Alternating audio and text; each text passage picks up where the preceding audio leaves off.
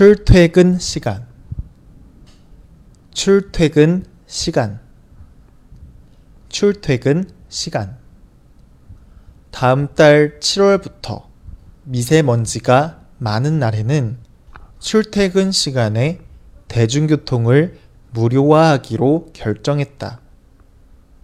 네. 출근 시간과 퇴근 시간을 합쳐서 출퇴근 시간이라고 줄여서 표현했어요. 어, 말을 할 때 연관성이 깊고 또 반복되는 말은 이렇게 합치고 줄여서 표현할 수도 있다는 거 기억하시면 좋을 것 같고요.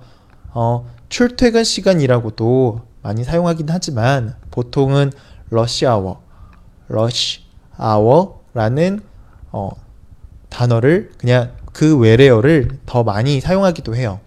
그래서 러시 아워, 러시 아워 라고도 많이 사용한다 라는 것을 기억하면 좋을 것 같습니다.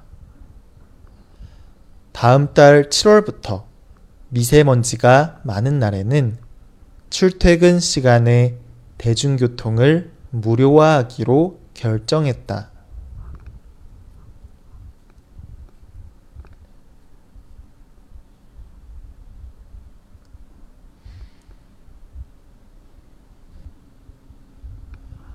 출퇴근 시간마다 막히는 교통 때문에 짜증이 난다.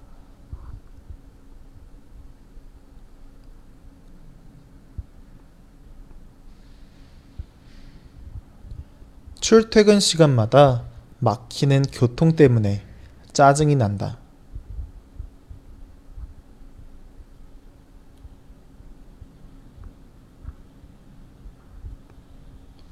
출퇴근 시간마다 막히는 교통 때문에 짜증이 난다.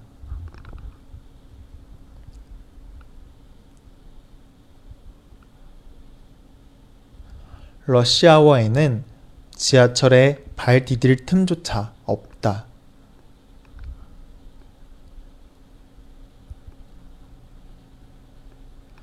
러시아워에는 지하철에 발 디딜 틈조차 없다.